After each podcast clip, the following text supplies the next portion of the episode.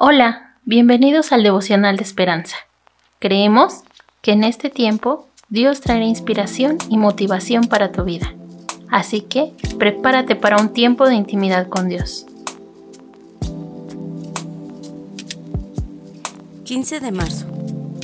Luz brillante.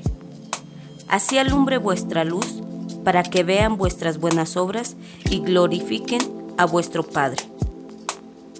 El escritor dice, estaba nerviosa por una clase sobre la oración que iba a dar en una iglesia.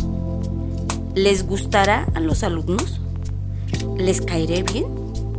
Mi ansiedad me sacó de foco, lo cual me llevó a exagerar en la planificación, la preparación de diapositivas y de hojas de ejercicios.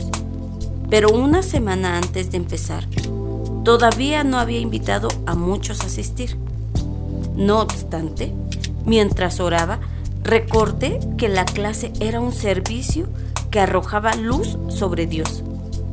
Como el Espíritu Santo la usaría para guiar a personas a nuestro Padre Celestial, pude dejar de lado los nervios de hablar en público. Jesús les enseñó a sus discípulos, vosotros sois la luz del mundo.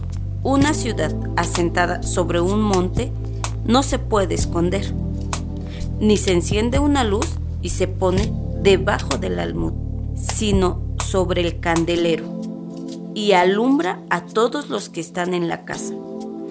Mateo 5, 14 y 15.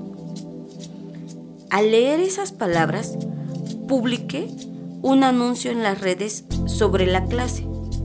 Casi de inmediato, la gente con gratitud y entusiasmo empezó a inscribirse. Al ver sus reacciones, reflexioné más que en la enseñanza de Jesús. Así alumbre vuestra luz delante de los hombres, para que vean vuestras buenas obras y glorifiquen a vuestro Padre que está en los cielos. Con esa perspectiva, enseñé la clase con gozo alentando a otros a brillar para Dios.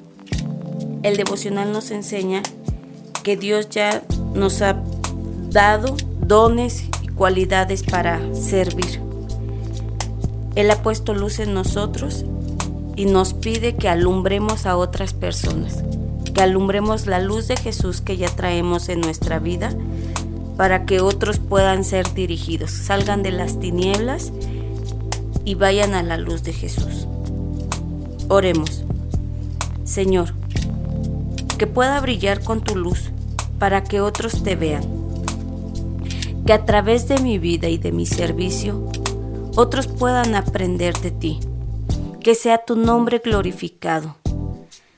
Que seas tú, Señor, guiando la vida de todos en este lugar, en esta iglesia, Padre que a través de las enseñanzas que tú nos das, la semilla se quede en el corazón de los niños y también de los padres. Que ellos alumbren en su casa como tú has pedido, que seamos luz en este mundo. En el nombre de Cristo Jesús. Amén. Esperamos que hayas pasado un tiempo agradable bajo el propósito de Dios.